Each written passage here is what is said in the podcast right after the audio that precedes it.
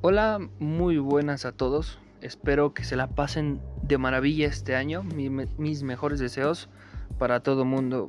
Aquel, aquella, aquella, como se consideren. Está muy bien.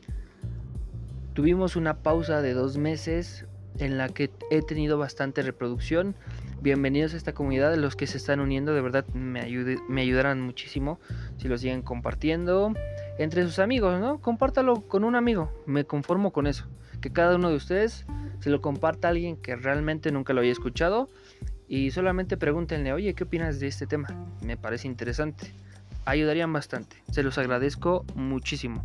La verdad es que hoy estoy algo cansado y es irónico porque el tema de hoy es hablar sobre la sociedad del cansancio, que es algo que yo me inspiré leyendo a Chul Han, que es un libro del mismo nombre de este podcast, La sociedad del cansancio. Vayan a leerlo, está buenísimo, en eso está inspirado. Ahora bien, algo de lo que habla este pequeño libro y algo de lo que siento yo que tiene que ver mucho mucho y muchísimo con nuestra sociedad actual es que de verdad los sesgos o las expresiones o el feeling que se siente de ver a cualquier gente después de su trabajo, después de la escuela, después de cualquier actividad. Porque recuerden, en esta vida solamente vales si eres productivo. Si no haces nada, realmente eh, tu lugar en la sociedad está muy, muy aislado de todo. Claro, y eso normalmente porque todos nosotros tenemos dos piernas y dos manos. Pero parece que este mundo se está adaptando cada vez más para sacar a esas personas con discapacidades especiales. Nosotros queremos como sociedad hacer una inclusión, pero ¿qué pasa con aquella mano de obra que se necesitan pues todas las articulaciones. ¿Dónde queda esa gente que no tiene alguna extremidad? Realmente yo creo que nos hemos topado alguna vez en la vida con alguien así. Y pues podemos ver que muchas veces tienen su vida como cualquier otra persona, con normalidad. Pero se va como aislando un poquito más. Con, todavía la tecnología creo que es insuficiente para que alguien tenga una buena prótesis y las buenas prótesis que realmente se ven pues eh, muy robotizadas obviamente pero todavía se ven muy austeras para lo que realmente puede hacer nuestro cuerpo humano ¿por qué arranco con esto? porque el libro nos da una pequeña reflexión de que entre más avanzamos más vamos a ir pues reemplazando gente con esos procesos de automatización entonces cada vez que escuchamos eh, una nueva noticia de salir un robot para, pues no sé, barrer la casa y así. Pero aquí, por lo menos donde yo vivo en este país, México, hay mucha gente que se dedica a la profesión de ordenar casas, pues de gente que tiene pues mucho dinero, entonces puede costear ese tipo de servicios. Pero imagínate si esos servicios son automatizados, ¿qué tanto ese porcentaje de personas perderán pues fuentes de ingresos, ¿no? Y la lista sigue y sigue, ¿no? O sea, yo les puedo decir automatización, automatización de muchísimas cosas. Y escuchar este tipo de noticias, escuchar que en esos momentos la variante Omicron y otros tipos de variantes están por seguir y la pandemia está en una cuarta ola gigante, escuchar del desempleo, escuchar de la inflación, por Dios que todo está subiendo, es un cansancio para nosotros escucharlo, eh, tener ese tipo de inquietudes. Y hay algo que no sé si siempre han visto en mis posts, eh, como con un poquito de fastidio, ¿no? No es tampoco que yo lo tome muy personal, ¿no? Pero este tipo de cosas de eh, tomar positivo a todo, vibrar alto, la verdad es que yo no, no quisiera que, que ustedes me vieran como que estoy tomando una postura. Hago una pequeña pausa porque sí me da para pensar en otro tipo de cosas. Pero les repito, la cantidad de información que estamos recibiendo es absurda. Ya se los decía en un podcast anterior. Que entre más información tenemos es como de... Entre más tienes todo, la verdad es que no tienes nada. Por eso muchas veces hay que especializarse al ir a la escuela porque ya no es suficiente una carrera, ¿no? o un máster ya no es suficiente, ¿no? Ahora es el máster del máster y pues ahí puedes seguirte, ¿no? Porque la vida es muy cambiante y todo esto también llega a cansar de que todo sea cambiante y cambiante a cada rato, que los procesos en tu escuela cambien, bueno, en tu trabajo cambien, de un lado al otro. Los humanos sí nos adaptamos, pero nos toma tiempo. Pero yo he notado que en todos los trabajos quieres que te adaptes así, o sea, en un abrir y cerrar de ojos, tienes que seguir a la manera que siga adelante y a muchas personas, claro, no desmerito que se les facilita esto o tratan de que se les facilite, pero a muchas personas les cuesta un poquito. Entonces ya no es como de vamos todos juntos en el barco, sino es como de el individualismo, que este es otro tema que voy a tocar más adelante. Vamos todos en distintos barcos, síganme por favor. La palabra líder se ha usado de manera muy, pues, convenenciera, yo creo, para todas las empresas, porque recuerden, si no eres productivo, la verdad es que no vales. Con esto es a lo que me refería de no tener alguna extremidad. Es un ejemplo, ¿ok?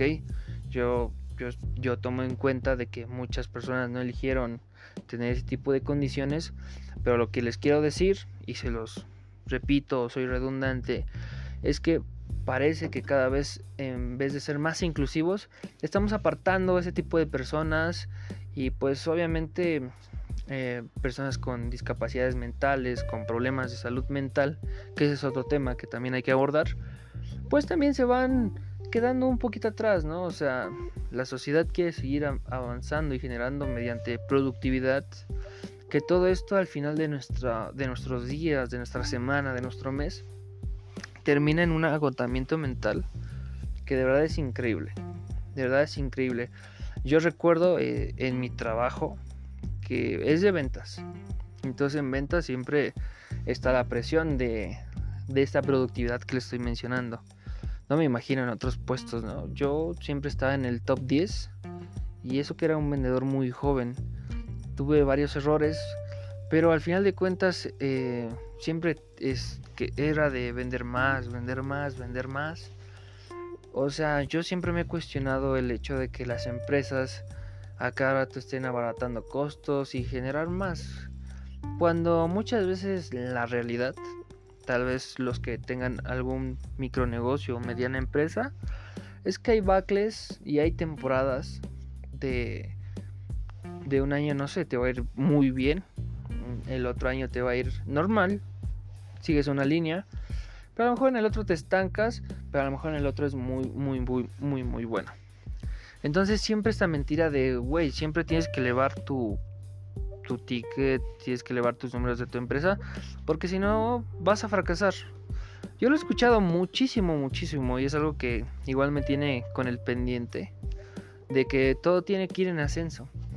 Pero, eh, no sé, me voy a involucrar en otro tipo de temas que de verdad les repito, estamos para comentar bastantes, porque el tema de la economía, uff, Uf, uf, uf. La verdad es que cuando alguien me habla de economía, de verdad es que tengo mucho problema, ¿ok? Ya después de ámbitos culturales, políticos, personales, mentales, también hay ámbitos económicos que yo creo que es el siguiente tema a abordar en el siguiente podcast, porque vamos a abordar desde la Edad Media, ¿ok? lo que tenían los reyes en ese tiempo, los feudos, los señores feudales, en cualquier monarquía, en cualquier imperio, etcétera, estaba ya controlado por la religión. Por eso, después de esa época, sigue el renacentismo de separar un poco a Dios, de tener otras corrientes filosóficas, corrientes económicas. O sea, ahí es donde empieza a crecer la economía. Recordemos que después de eso viene la gran revolución industrial, la segunda revolución industrial y parece que estamos en la tercera, con esto de los robots y de la automatización de todas las empresas. El problema con esto, que nos llega a agotar, es que ahorita todo es cuantificable. O sea, tu éxito se mide por, no sé, eh, el dinero que tengas, la cantidad de bienes que tengas, eh, no sé si eres figura pública, los likes, tus posts, eh, seguidores, todo es interacción, como les comentaba, igual al principio del podcast. ¿Verdad que es cansado pensar en todo este tipo de cosas? Yo quiero que ustedes me digan de qué manera se sienten cansados el día a día. Compártanmelo conmigo. Al, cuando acaben este podcast podemos charlar un poco. Eh, también me gusta ese tipo de feedback, feedback con ustedes. Estoy muy cansado. Eso es, a lo que me refiero. Nuevamente se los digo. Que hay muchísima, muchísima información. Pero siguiendo en donde el punto en el que nos quedamos antes de que estuviera esta pausa, donde me siento ya adormilado, de verdad, muy cansado. Los temas económicos me traen problemas porque parece que son la nueva religión. Cuando sale un buen empresario a dar su voz, no un charlatán como tipo Carlos Muñoz, un empresario que quiere dirigir ciertos modelos económicos.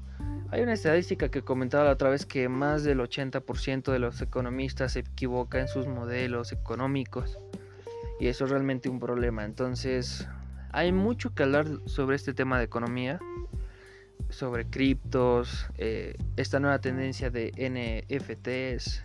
Realmente bastante, bastante, bastante. Pero bueno, esta es una pequeña probada de lo que nos espera en la siguiente plática. Ya para cerrar este tema, eh, ustedes pueden identificar el tipo de semblante que tenga una persona. Sean un poco fijados, hagan este ejercicio. Fíjense en el estado de, de la cara de alguien. Yo sé que es imposible porque todos tienen cubrebocas. Pero igual estamos en México o Latinoamérica. Entonces, Siempre va a haber alguien así.